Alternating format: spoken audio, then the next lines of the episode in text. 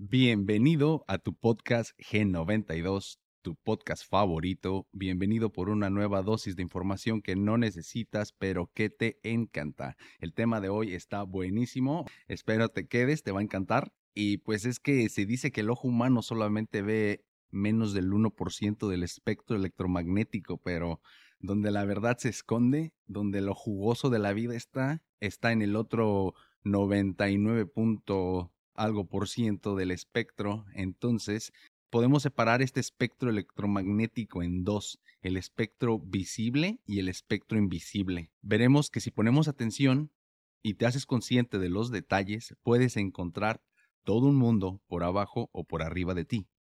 Recordemos el principio hermético que dice como arriba es abajo, como abajo es arriba, lo que habla de un mundo fractal.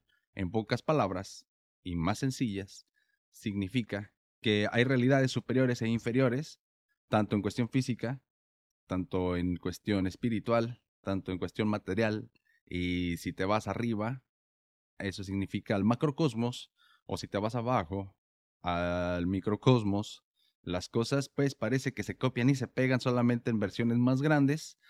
Esto es así hasta que llegamos al reino de los átomos y los electrones y todos esos chiquitos son las cosas más pequeñas que conocemos como ya lo habíamos eh, visto en otros episodios del G92 entonces si no lo has visto me parece que es en evolución y conciencia y también lo he mencionado en la biomímesis que es el episodio 2 entonces por ahí les pueden ir a checar para que le den una checada revalga la redundancia a estos todos estos ideas que les vengo manejando entonces, la física cuántica, señores, es más que nada teórica. No hay un microscopio hasta ahorita que nos permita ver nada de lo que sucede, pero los físicos son muy inteligentes, entonces ellos hacen unos modelos matemáticos para demostrarnos cómo, pues, se supone que funcionan las cosas cuando nos vamos a ese microcosmos. Pero también vamos a darle una pasada al reino de las bacterias o de los virus y vamos a ir viendo como entre más bajamos, las cosas se ponen bizarras y todo cambia. Las reglas cambian y la física como la conocemos también cambia. Entonces, gracias por acompañarnos y por quedarte a este nuevo episodio del G92. Mi nombre es Vladimir Chávez. Síguenme en mis redes sociales. Es VladPDX92 en Facebook, V mayúscula y PDX mayúsculas. Vladimir-cha en Instagram. Cha es con doble A. Y en TikTok sería PDX92, pero con minúsculas todas. Muchas gracias por quedarte. Te va a gustar el episodio y pues nos vemos pronto. Bye.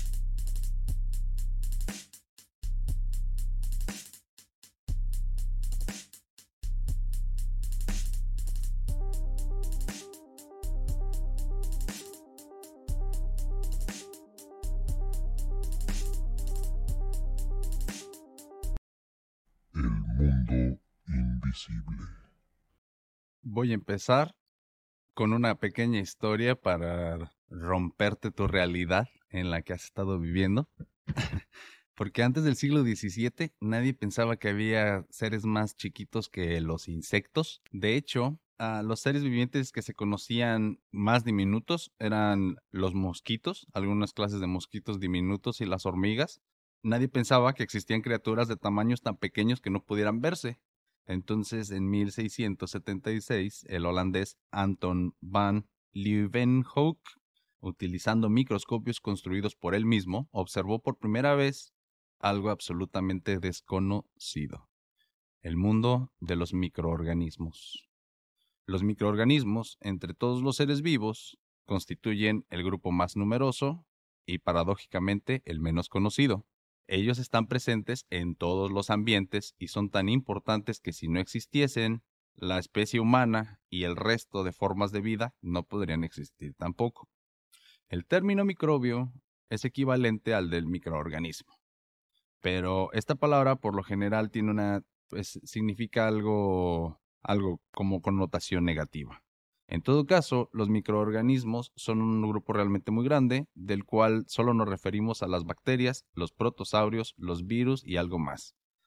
Los arqueas priones y viroides. Esos son este, otros estilos o tipos de vida microscópica. Entonces, eh, microbio y microorganismos son sinónimos, pero generalmente se le dice microbio a algo con connotación de negativa. Son intercambiables, son sinónimos y así los vamos a utilizar. Microbio y microorganismos son sinónimos. Las bacterias se encuentran en casi todo tipo de ambiente, son realmente resistentes. De hecho, estaba viendo un documental que les recomiendo le den una checada, se llama Invisible. De ahí eh, pues, saqué algo de información para este episodio. Es algo de las cosas que estuve checando para, para poder documentarme. Y hay unos, un tipo de bacterias que se llaman los osos pardos.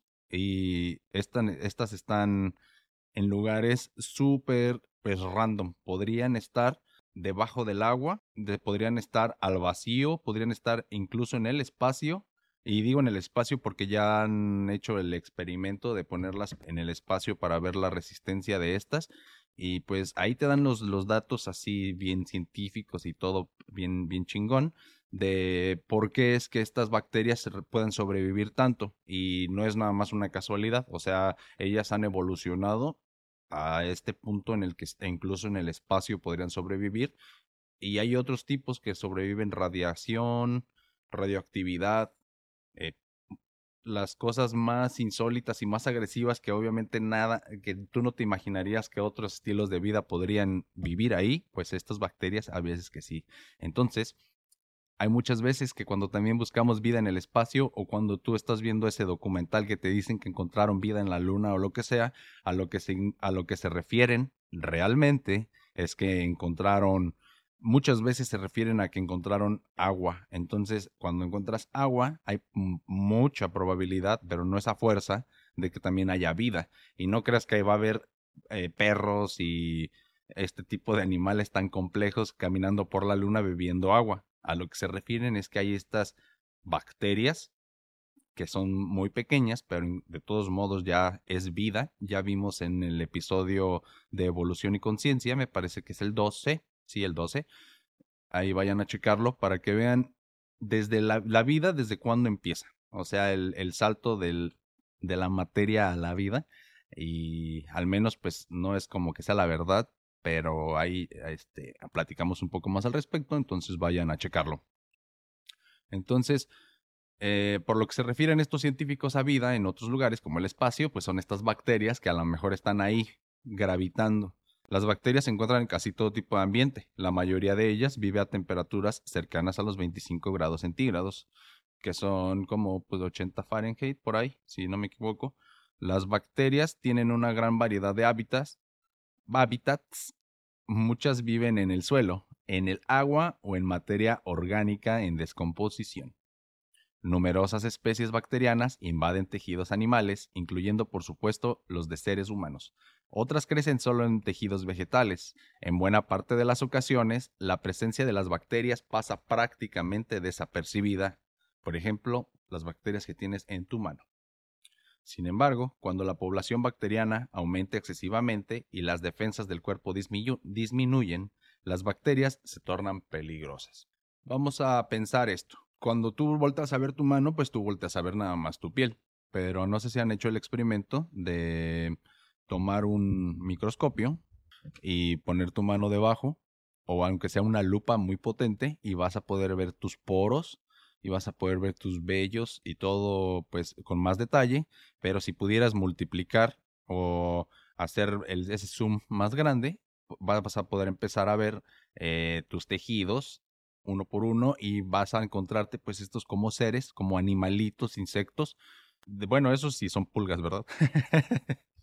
Pero si son pulgas, te vas a ver como si son monstruos, ¿no? He visto así, o todos hemos visto en esos documentales te muestran este, este tipo de bacterias que cuando están bajo el microscopio parecen Godzilla o parecen estas, este, no sé, bestias de anime. Entonces, si no, pues vayan a Google y, pues chequen así, eh, pues pulgas o chinches o cualquier este tipo de, insectos miniatura que pues tú no ves realmente, pero cuando los pasas abajo la lupa, pues no, hombre, se vuelven bien creepy. Y hay muchas cosas, muchas cosas que se, que se escapan, no nada más porque son pequeñas, también hay cosas que se escapan porque son muy rápidas. Cuando es algo muy rápido o cuando está muy pequeño, no lo puedes ver, pero no significa que no esté ahí. También inclusive hay cosas que no se pueden palpar. Y palpar, pues me refiero a tocar. Y no significa que no estén ahí, ¿verdad? Aquí el mundo visible, mm, me estaba buscando otro nombre para dar a entender que no nada más es que no puedas ver. Hay cosas que oyes, hay cosas que sientes, hay cosas que escuchas. Entonces, estos son los sensores naturales que tiene tu cuerpo, pero como todo sensor, tiene sus capacidades, sus limitaciones, tiene su, su sensibilidad. Entonces, vamos a partir de que un ser humano sano puede ver ciertas cantidades de frecuencias y ciertas cantidades de colores, escuchar ciertas frecuencias. Voy a ir un poquito más a fondo ahorita en, el, en el siguiente tema. Vamos por pasos. Entonces, aquí también les dije que cuando la población bacteriana aumenta excesivamente y las defensas del cuerpo disminuyen, las bacterias se tornan peligrosas. Entonces, recordemos que estamos compuestos por millones y millones de microorganismos. Nuestro cuerpo, lo que tú crees que es uno, no es uno es una unidad de órganos, de células, de bacterias, de todo tipo de, tejidos y organismos un, cuando, se, cuando se hacen uno, el conjunto, pues ya es el cuerpo humano, pero realmente lo podemos descomponer en muchas cosas. De hecho, nuestra microbiota en el estómago es muy importante. Se puede decir que es nuestro, nuestros intestinos y todo esto eh, es nuestro motor. Entonces de aquí sacamos la energía, obviamente también respirando, pero pues recordemos que, que, que un órgano se complementa con el otro. Nuestra microbiota está compuesta por diferentes bacterias eh, que son buenas para nosotros, ya que estas bacterias nos ayudan a descomponer y metabolizar la comida.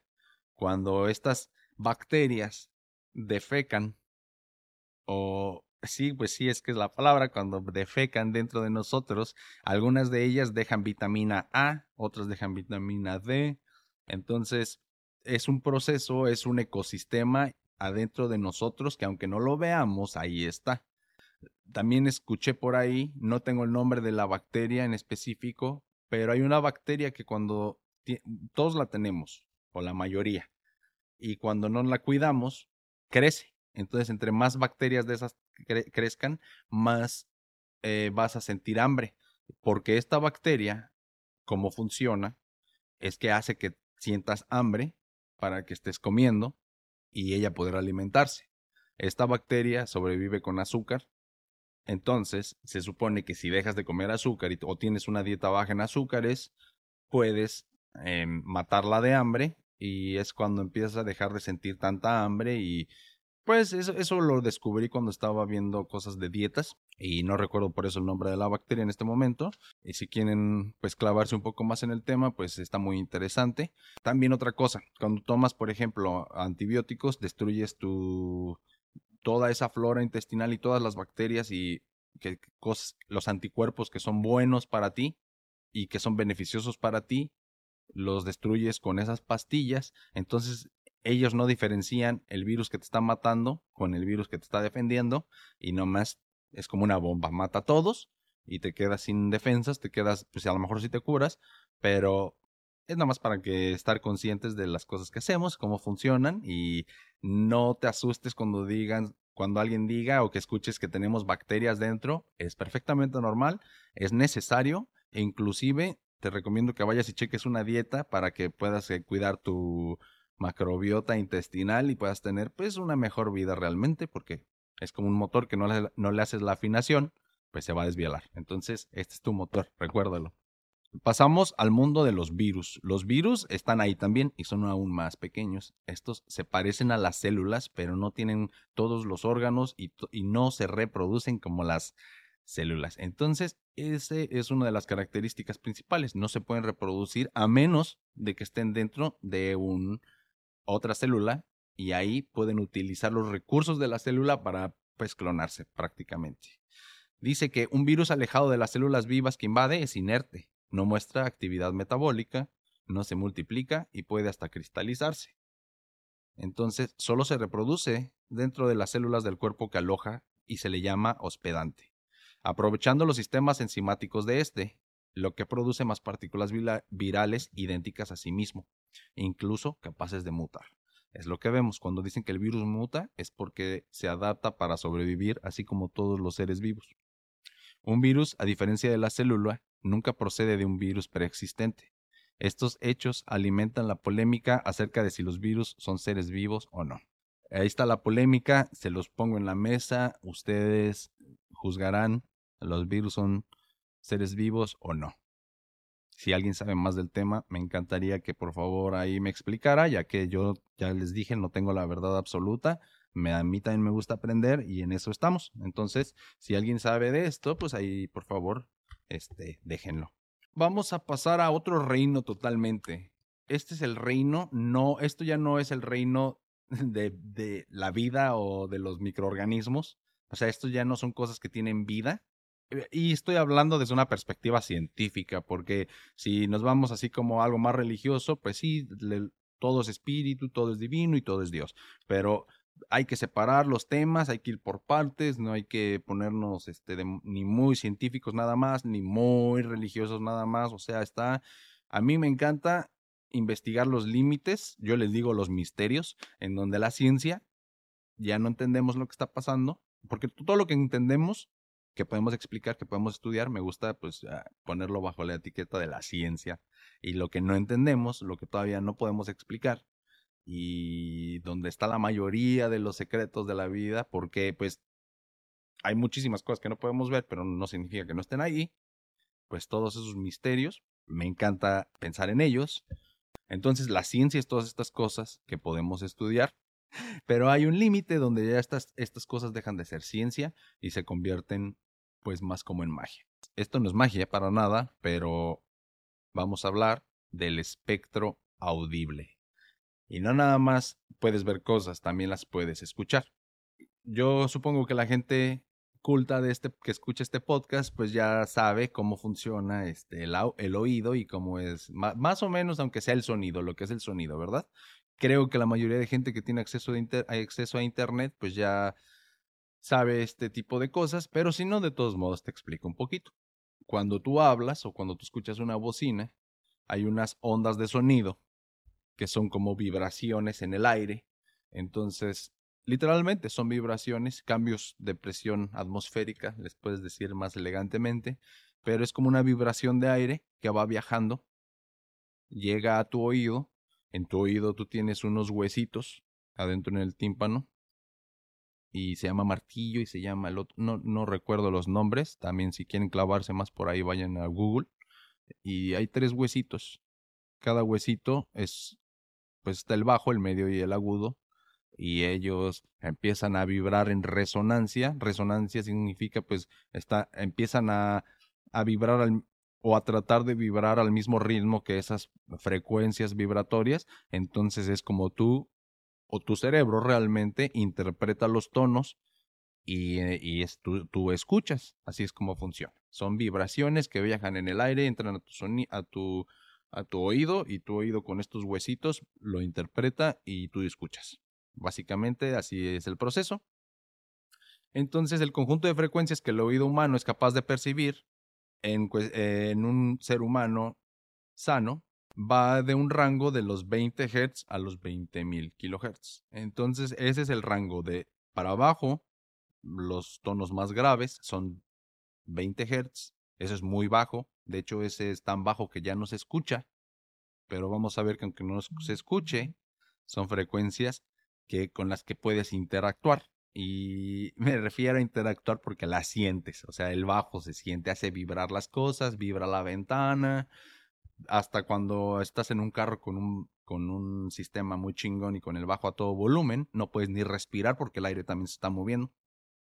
Entonces, las frecuencias por debajo de los 20 Hz, por debajo de esta línea donde se supone que podríamos en teoría escuchar, que son 20 Hz, a esta frecuencia, este rango de frecuencias inferior, se denominan infrasonidos. y aunque el oído humano no las puede escuchar, pueden percibirse como vibraciones mecánicas. Por ejemplo, tocando la fuente de vibración. También, si tienes una bocina reproduciendo una frecuencia de 20 Hz o menor, no la vas a escuchar, pero vas a ver que se está moviendo, entonces pues, la puedes, puedes interactuar, como les dije, con ella. Y, o sea, se llaman infrasonidos o subsónico. El subsónico es eso. todas esas frecuencias subsónicas son debajo del límite que el humano puede oír. Pero por el contrario, las frecuencias por encima de los 20 Hz se denominan ultrasonidos, que tienen aplicación en la industria, en ensayo de materiales, en medidas de distancias y la medicina, en ecografía, en la fisioterapia. Y es que hay una cosa que cambia radicalmente entre frecuencias agudas y frecuencias graves. Las frecuencias graves se comportan más como ondas, por eso puedes poner un, tu subwoofer de tu teatro en casa, lo puedes poner en cualquier lugar del cuarto porque se va a escuchar igual. Las frecuencias bajas son más como ondas y entre más alta es la frecuencia, se comporta más como una flecha. Entonces ves que los tweeters, que son las, las bocinitas pequeñas de los carros, están apuntadas hacia ti. Porque si las apuntas hacia otro lado, a la ventana, por ejemplo, pues el sonido va a dirigirse directo hacia afuera del automóvil. Entonces, esas tienen que estar dirigidas. O sea, el sonido eh, agudo es dirigible, es más comportado como una línea. Y es por eso que también se ve en las caricaturas que cuando está la cantante de ópera y, em, empieza a, como a gritar, hacia la copa, está dirigiendo todas esas frecuencias a la copa, la hace resonar y ¡pum! explota. Entonces, bueno, por ahí ya se dieron idea de lo que son las, las frecuencias altas. Y bueno, las frecuencias por encima de los 20.000 Hz se denominan ultrasonidos. Hay mucha gente por ahí, este, pues ya si tuviste hijos, te diste cuenta que cuando vas a que te a que chequen a tu esposa o si, si tú estabas embarazada y el doctor te estaba checando con ultrasonido, pues ese, eh, de nuevo es esta frecuencia dirigida que cuando hace, cuando esta frecuencia choca con algo, en, em, eh, la computadora lo interpreta y empieza a dibujar eso se llaman también ecografías y es básicamente lo que los murciélagos hacen. Ellos hacen sus sonidos. Cuando esos sonidos rebotan en las paredes, ellos reciben pues un feedback de esas, de esas frecuencias que lanzaron y empiezan a dibujar el espacio donde ellos están volando o caminando o existiendo para poder ver, porque realmente con sus ojos ellos son ciegos. Entonces ya les dije, sin, no porque no, es, no lo puedas ver y tocar, no significa que no exista, compa. Entonces, hay que ser conscientes, o sea, no pasa nada si no habías puesto, no te habías puesto a pensar en eso, para eso me tienes a mí, para eso está el podcast.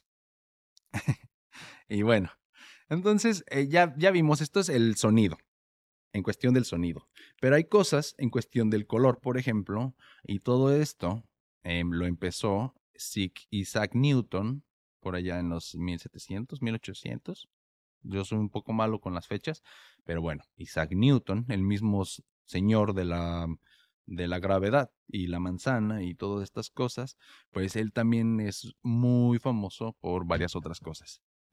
Mi favorita es porque él fue la primera persona que tradujo el Kibalión, que ya tengo el capítulo número 7, si no sabes qué es el Kibalión, pues es toda esta filosofía, es todo este conocimiento ancestral que estaba escrito al menos la copia que Newton estudiaba era de latín y él la tradujo al inglés, al inglés antiguo. Entonces, gracias a esta persona que invirtió, cabe destacar, para mi opinión, él fue de las personas más inteligentes que tenemos em, datos que existió, que tenemos documentos que escribió y cosas que inventó o que descubrió, como le quieran decir. Y esta persona que hizo todas estas maravillas dedicó 10 años de su vida para estudiar el misticismo, lo místico, el hermetismo y todas estas cosas que a mí también me fascinan. Entonces les invito a ver ese capítulo también, por favor. El episodio 7, el Kibalión, o el 6, el hermetismo, van de lo mismo, es como el 1 y el 2. Entonces ahí chequenlos. Bueno, este, este dude lo que también hizo fue que empezó, él es el padre de la óptica, si mal no recuerdo, si él es el padre. Y si no es el padre, al menos él tiene un, un, escrito, un estudio increíble en el que, de, bueno, de hecho todos sabemos la historia de que él utilizando un prisma pudo descomponer el haz de luz en, en múltiples. Y así es como con estos colores, con la descomposición del haz de luz, podemos medir, por ejemplo, las distancias en el universo. Eso creo también lo expliqué un poquito por ahí en otro episodio, pero pues si no saben, por aquí les recuerdo. Este, no, no, estoy seguro de bien cómo funciona, pero hay dos, dos, métodos, el corrido al rojo y el corrido al azul. Entonces, cuando ves una estrella, estos son los, pues, los dos colores, se puede decir los dos rangos totalmente distintos de colores, porque ya vamos a verlo ahorita, este, ya por aquí puse, si mal no recuerdo, ah, sí, aquí está.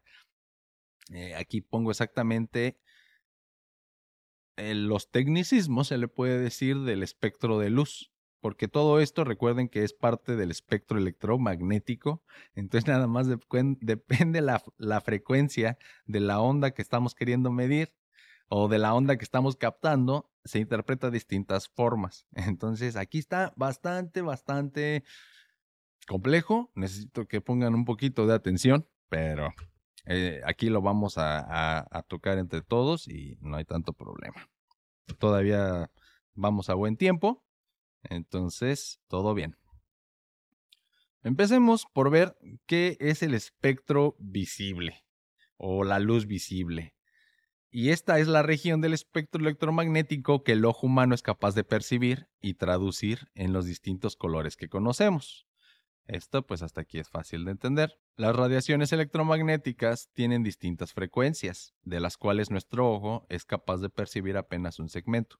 El correspondiente a las longitudes de onda entre 380 y 750 nanómetros aproximadamente, dependiendo de la persona. Este rango puede ser ligeramente más amplio o ligeramente más estrecho, depende de la persona, pues ese es el rango que podemos ver, entre 380 y 750 nanómetros. Bueno, en la luz blanca, el espectro visible contiene absolutamente todos los colores que somos capaces de ver los seres humanos, dependiendo de la longitud de onda de las radiaciones. Y pues podemos ver en un arco iris, por ejemplo, que este es un fenómeno de la refracción de la luz gracias al agua de la atmósfera. Entonces, esta agua que está en la atmósfera altera, descompone o nada más estorba, por así decirlo, a la luz. Entonces, la luz está viajando hacia ti, y tus ojos la captan.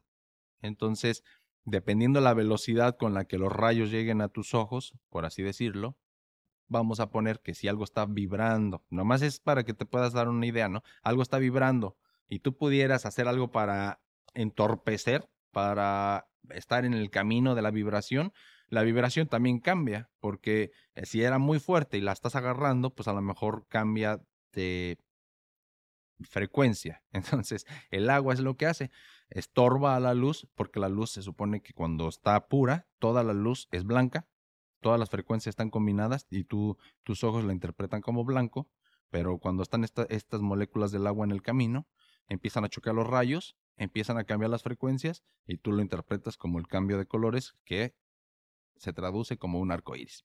Esto quiere decir que, dependiendo de las propiedades de ondas de luz, y sus longitudes de onda específicamente. La longitud de onda o las vibraciones, lo que dicen que hertz y todas estas cosas, si nos imaginamos la frecuencia, generalmente hay una línea y es como una S. Esto es una onda conocida como senoidal. La amplitud de onda es qué tanto están separadas cada onda de una de otra. Esto quiere decir que dependiendo de la longitud de onda va a cambiar el color. Entonces les voy a decir, nomás por datos curiosos, el nombre en latín de los distintos colores, nada más porque aquí somos cool. Entonces el rojo del latín rubius es un color con una longitud de onda entre los 780 y 618 nanómetros, dependiendo de exactamente específicamente qué longitud entre 780 y 618 vas a interpretarlo como un diferente tono de rojo, pero vas a verlo como rojo. Después sigue el anaranjado, que en latín es aureus, y es entre el 618 y 581 nanómetros. Entonces en la escala de rojo va bajando a anaranjado. El amarillo es Flavius y es entre el 581 y el 570 nanómetros.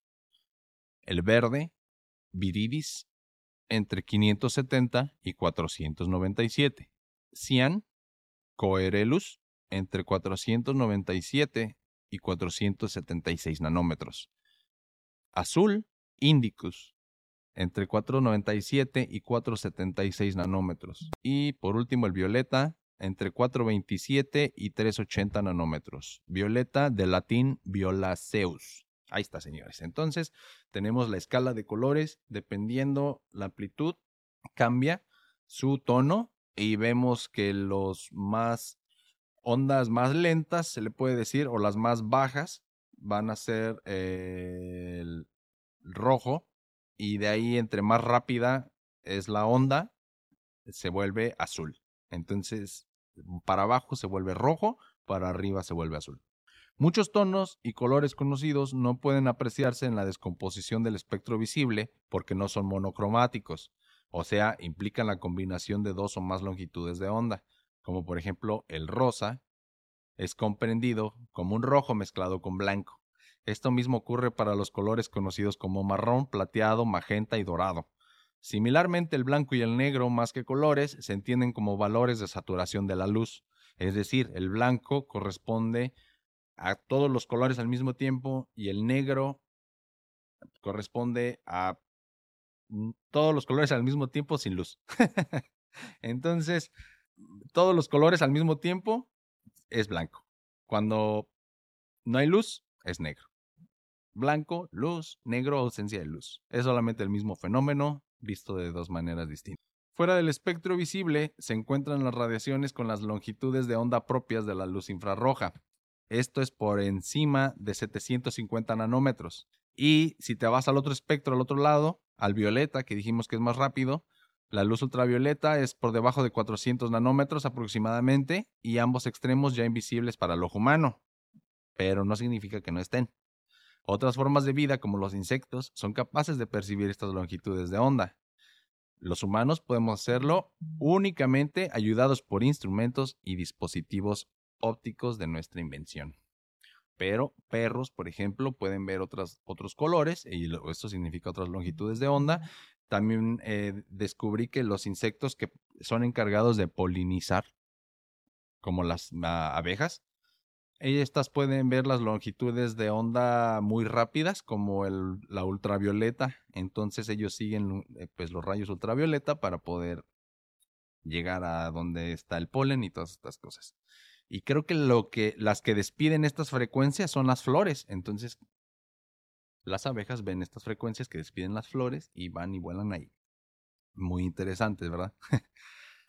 Hay otro tipo de ondas o de rayos que les tenemos nombres distintos para poder separarlas y para, es como nomás para poder categorizarlas. Y nos vamos a dar cuenta, pues que nada más las, las ondas, dependiendo qué tan rápidas son, se manifiestan en la materia distinto. Les voy a dar estos ejemplos. Los rayos gamma tienen las longitudes de onda más cortas y las frecuencias más altas conocidas. Son ondas de alta energía capaces de viajar a larga distancia a través del aire y son las más penetrantes. Entonces los rayos gamma pueden destrozar casi las superficies que tocan porque tienen una amplitud muy pequeña, más corta. Entonces en lugar de que sean una amplitud muy, muy abierta, tiene una amplitud muy corta. Es casi como una línea, es casi como algo filoso, se puede decir. Son rayos filosos porque son una amplitud muy pequeña y frecuencia eh, muy, más alta frecuencia. Entonces, me gustaría poder ponerles aquí una gráfica para poderles dibujar, pero vayan mejor y vean rayos gamma, ejemplos en Google otra vez. Y parece que le estoy haciendo un comercial a Google, pero es que ninguna explicación que yo les pueda dar así nada más le va a hacer justicia a lo que una gráfica les puede ayudar en si lo ven. Entonces, después de los rayos gamma, siguen los rayos X. Estos tienen longitudes de onda más largas que los gamma pero menores que la radiación ultravioleta y por lo tanto su energía es mayor a la de estos últimos. Se utilizan en diversas aplicaciones científicas e industriales, pero principalmente se utilizan en la medicina como la radiografía. Consisten en una forma de radiación ionizante y como tal pueden ser peligrosos. Los rayos X son emitidos por electrones del exterior del núcleo, mientras que los rayos gamma son emitidos por el núcleo. Entonces son todas estas energías que sí entendemos y manipulamos, pero yo no creo que entendamos 100% todo. Y la prueba está en que todavía las radiaciones nucleares, bueno, pues la energía nuclear, aunque es muy, muy eh, limpia y es de las mejores alternativas que tenemos, pues todavía le tenemos miedo porque es muy peligrosa, es muy explosiva, literalmente. Entonces, pues hay que tener mucho cuidado con eso. Pero con cuidado y siendo conscientes de lo que estamos haciendo, estos rayos nos han salvado literalmente la vida, ya que los rayos X pues les ayudan a los médicos a dar mejores y más acertados diagnósticos. Entonces, gracias que tenemos esto, no hay que estar asustados, nada más, ah, pues sí hay que estudiarlos mejor y siempre tener pues mucha atención, mucho cuidado con este tipo de cosas porque nos pueden costar la vida. Después está la radiación ultravioleta. Esta se define como la porción del espectro electromagnético que se encuentra entre los rayos X y la luz visible. Pues la luz ultravioleta de hecho viene en forma natural desde el Sol. Es una, pues, una longitud de onda que es muy dañina para el humano. De hecho es cancerígena, pero sirve para muchas cosas. Aquí no, no les puedo dar tanta explicación de cada una, porque hay muchísimos tipos, pero vayan a Google. bueno, en el, después en el espectro sigue pues la luz visible. Después de la ultravioleta, así ya cuando empieza a bajar de, velocidad, se podría decir, pues ya lo empiezas a poder ver. Y es la luz visible, que ya les expliqué. Pero seguimos bajando, tu, cuando llegamos a lo rojo, seguimos bajando y sigue el infrarrojo.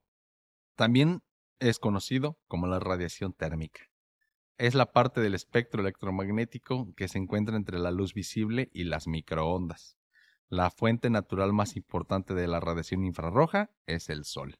Entonces la luz infrarroja ya hasta la puedes sentir porque es radiación térmica. O sea, así es como funcionan esas famosas, eh, ¿cómo se le dicen? Gafas térmicas o visión nocturna térmica, porque hay otra que es diferente, pero la térmica es esa que se ve todo en diferentes tonos rojos y azules, depende, por ejemplo, si, si quieren ver a través de unas paredes en un cuarto, puedes ver con la luz térmica cuántos humanos hay en ese cuarto, porque vas a ver los humanos dibujados como en colores rojos, ya que están emitiendo pues radiación térmica. Esto es básicamente. Después de las infrarrojas siguen las ondas radioeléctricas. Estas tienen las longitudes de onda más largas que varían unos pocos centímetros a miles de kilómetros de longitud. O sea, son muy estables y sus principales usos son en la televisión, los smartphones y pues la radiocomunicación.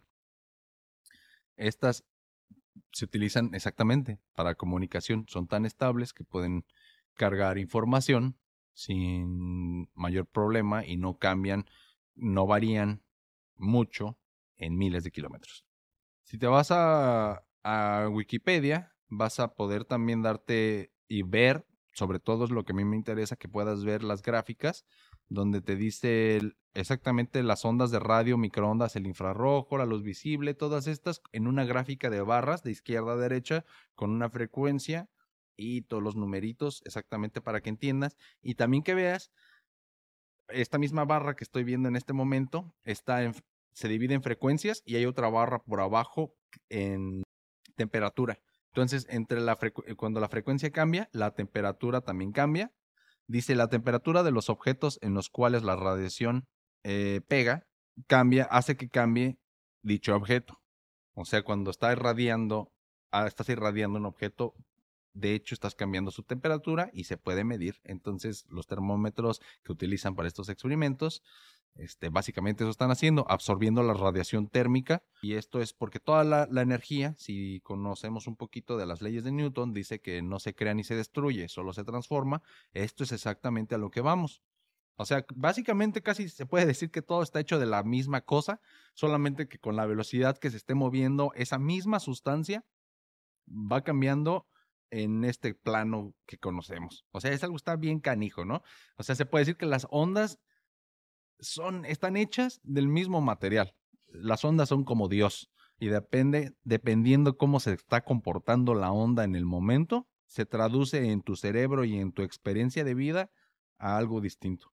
Y la misma onda, si empieza a comportarse distinto, se materializa y entonces ya se vuelve un material inerte y no me acuerdo el otro nombre, cómo se le dice, pero básicamente es como, por ejemplo, en Wikipedia, porque Wikipedia no siempre es malo, amigos, Wikipedia ayuda bastante. Entonces, si tú vas y buscas el espectro electromagnético, vas a encontrar que se denomina espectro electromagnético a la distribución energética del conjunto de ondas electromagnéticas.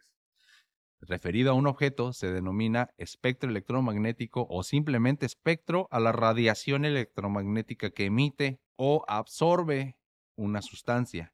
Dicha radiación sirve para identificar la sustancia de manera análoga a una huella digital o dactilar.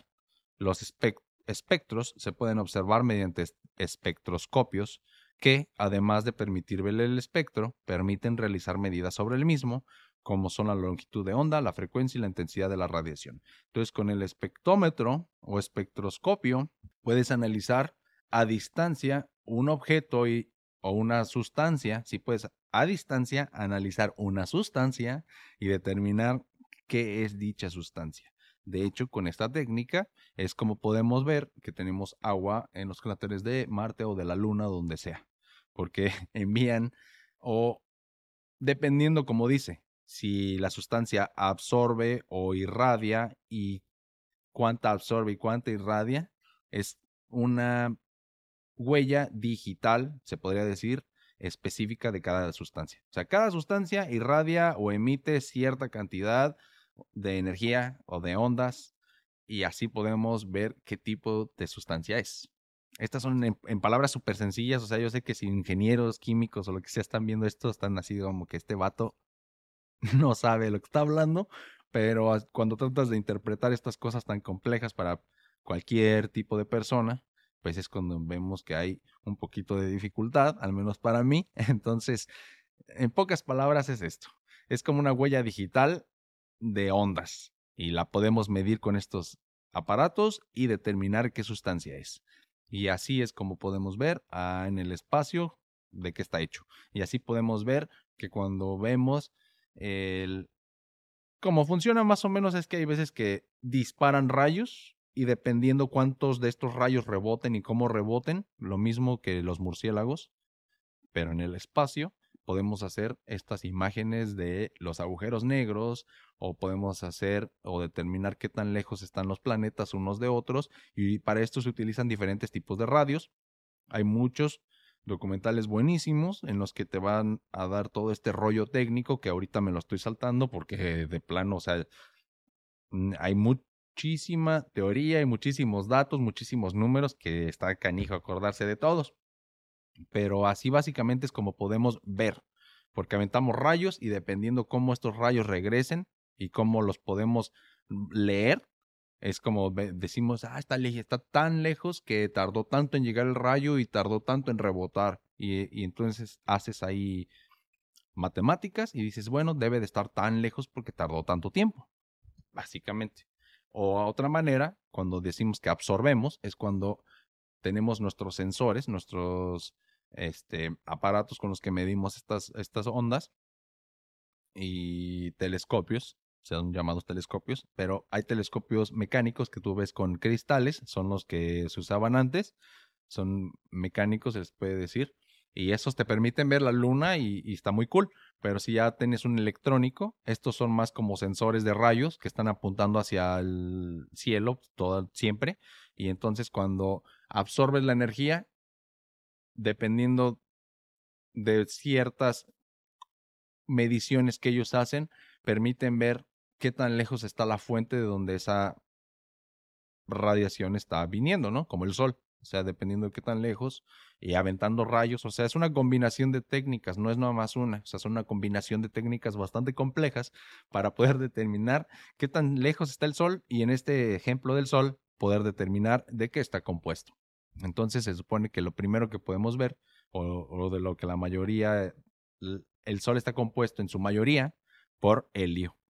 Y ese es básicamente, pues, el combustible del Sol así, para eso funciona. O sea, ese es un ejemplo de las cosas que podemos hacer y de las cosas que se pueden llegar a conocer simplemente manipulando este espectro electromagnético. Y mi punto o lo que quería llegar con todo el capítulo es para que te des cuenta que no, porque no está ahí, no existe. O sea, sí existe y lo podemos utilizar inclusive para nuestro beneficio. Y así hay muchísimas cosas que se escapan a nuestro conocimiento porque todavía no nos damos la oportunidad a lo mejor de de adentrarnos en esas cosas. Y hay muchos, o sea, ¿quién quite que todos esos fenómenos como telequinesis y cosas así, eh, viajes astrales, son solamente otras manifestaciones de, las, de este mismo tipo de ondas. Y es que cuando te vas más a reinos más pequeños como de los electrones, ya se cambia el nombre de física tradicional o física de, de Einstein o Newton, newtoniana, ya es física cuántica. Y esto es porque las reglas cambian totalmente y ahí todo está extraño, ¿no? O sea, ahí hay experimentos como el de las rendijas. Por favor, ve a Google, a YouTube y pon el experimento de las rendijas. Y es para que una explicación muy, muy fácil para que veas cómo los fotones de que lo que la luz está hecha, o sea, son fotones, y ya está muy aceptado por la comunidad científica que los fotones se comparten, o se comparten, perdón, se comportan al mismo tiempo como partículas y como ondas. está muy, muy interesante. A lo mejor algún día haré un episodio solamente de este experimento y un poquito de las teorías alrededor de, de, lo que significa que los fotones se comporten como partículas y ondas al mismo tiempo.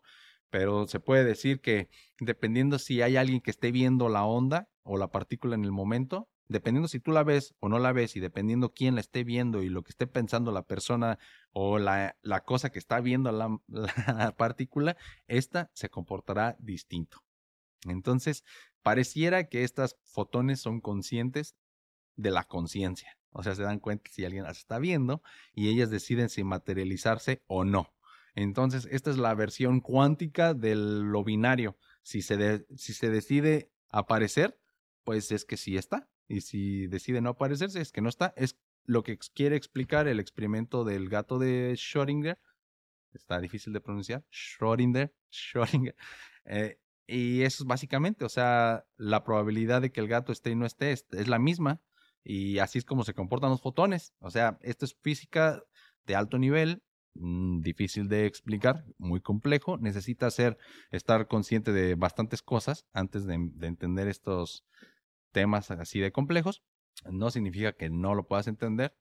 O sea, todo lo que el humano ha descubierto e inventado, todos los humanos lo podemos entender o al menos la mayoría, solamente hace falta de que, em, al menos en, este, en estas épocas, si te gusta este tema, acabando el video, ve y busca en Google los temas. Es más, te invito a que si escuchaste algo interesante de lo que dije, anótalo.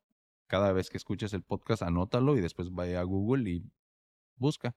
O sea, te vas a dar cuenta que yo hago lo mismo, que yo voy, eh, lo que me interesa, exactamente así. El, el punto es que sepas lo que preguntarle a Google haz tu pregunta de la manera más inteligente para que Google te conteste, pues de la mejor manera. Básicamente es eso. Tú confía en tu algoritmo, solamente está, necesitas estar consciente de, de, tu algoritmo, pero pues confía de que él te conoce mejor a ti mismo. Casi, casi que nada más pensando en eso, el algoritmo te lo va a dar. O a lo mejor está tan cabrón que antes de que tú lo pienses, el algoritmo te lo está dando. Ya no lo sé. Muchas gracias por ver este capítulo. Ya espero que te haya dejado al menos con la curiosidad de qué es esto del mundo invisible y quiero que te empieces a, a, ser más consciente cada vez a tu alrededor. Pon atención cuando no estés haciendo nada, cuando estés ahí a punto de dormirte. Escucha, piensa lo que estás haciendo. Imagínate que mientras tú estás dormido, hay millones de bacterias que están siendo cargadas por el aire y tú las estás respirando y hay una batalla épica entre tus anticuerpos matando a estas bacterias que estás respirando siempre día a día. O sea, me acuerdo de esa caricatura del autobús mágico que se mete al cuerpo humano y ahí te das cuenta. Bacterias peleándose con otras bacterias y básicamente es un caos que tú no eres consciente que está pasando, al menos no, sí, no, no, no, no estás consciente. Eso es tu inconsciente, o sea, decimos que tienes acceso al 10%, que ni siquiera es el 10%, yo creo. O sea, lo que tú estás consciente solamente es de tus ideas y de tu, de tu yo espiritual, de tu ego, ¿no? Pero tu cuerpo también eres tú. De hecho, tú no podrías estar sin tu cuerpo. El cuerpo es uno con tu mente. Es la misma cosa, solamente es la representación en carne y hueso de lo que tú eres en, en tu mente. Es un poquito complejo de entender la primera vez, pero ya que te familiarizas con el tema, eh, le vas a empezar a agarrar más la onda. En ese momento de que hay una guerra dentro de ti de bacterias contra bacterias, pues está pasando. Y para esas bacterias, a lo mejor tú eres el universo. Y es la misma idea que Hombres de Negro plantea al final de la película, que qué tal si esta Tierra solamente es el átomo que constituye un tejido que está constituido por otros átomos, que a lo mejor son los otros planetas que podemos ver, pero pues somos tan chiquitos como los electrones que no alcanzamos a distinguir que pues hay algo muchísimo más grande de lo que nosotros somos nada más los electrones. Entonces por eso eso del mundo fractal hace mucha sentido, ¿no? O sea, hay casi infinitos reinos inferiores en tamaño y complejidad, y hay muchos reinos infinitos superiores en complejidad y también en tamaño. Entonces, ah, con esa te la dejo, ahí quédate con esa idea. Tal vez nosotros somos solo los electrones de, pues, átomos de tejidos de seres que son tan grandes que pues nosotros somos electrones. Muchas gracias por haber escuchado este capítulo del G92. Mi nombre es Vladimir Chávez. Eh, sígueme en mis redes sociales como VladPDX92 en Facebook, VladPDX92, V mayúscula y PDX mayúsculas. En Instagram como Vladimir-cha, cha es con doble A. En TikTok como VladPDX92, pero todas con mayúsculas. Y así terminamos este episodio. Muchas gracias por escucharme. Nos vemos la próxima semana con un episodio nuevo del Gen 92. Gracias. Eso es todo por el episodio de hoy. Si te gustó, dale like y compártelo. Recuerda suscribirte a mi canal y sígueme en todas mis plataformas. Sígueme en Facebook como Vladimir Chávez. Entra en esa página y después ve a la sección de videos y entra al playlist G92 para disfrutar tu video podcast por Facebook. Búscame en cualquiera de las plataformas que utilices para escuchar podcast como Gen92.